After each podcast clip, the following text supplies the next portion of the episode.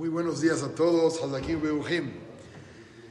Hay una anécdota que va con una frase, más adelante la vamos a decir, pero mencionan que en una ocasión el rey estaba enfermo y los doctores dijeron que la un- el único remedio que tiene es que tome leche, de, ba- de, de leona. De burra. leche de leona. Ah, ¿quién va a sacar, quién va a ordeñar a la leona? Se apuntó uno ahí y dijo, nada más si me dan 10 borreguitos, yo me encargo. Le dieron.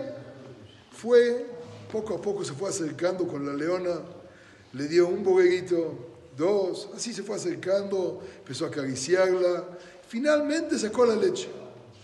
Sacó el frasco de leche, va de regreso con el rey. En el camino empezaron a debatir, a discutir todos sus órganos, sus miembros en el cuerpo. ¿Quién fue el que hizo la labor más grande? Las manos dijeron, nosotros ordeñamos. Los ojos, nosotros vimos dónde caminar, cómo llegar con, la leona.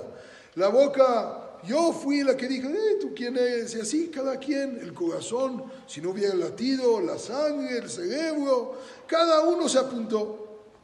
Llegaron con el rey. Llega el rey y le dice, señor rey, le traigo lo que usted me pidió, leche de camella. ¿Camella? ¿Quién te pidió de camella?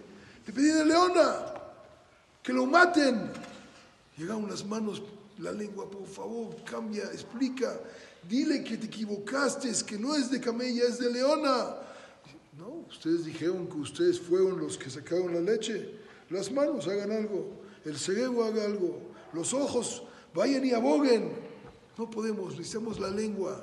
Por favor, ve y habla con el rey. Finalmente fue, habló con el rey la lengua y sobre eso dice el Talmud una frase. Mavet vehaim beyad halashon.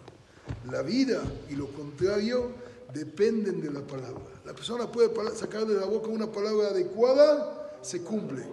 Lo contrario, haz shalom, que saquemos buenas palabras y se cumpla lo mejor para todos. Amén, amén. Amén,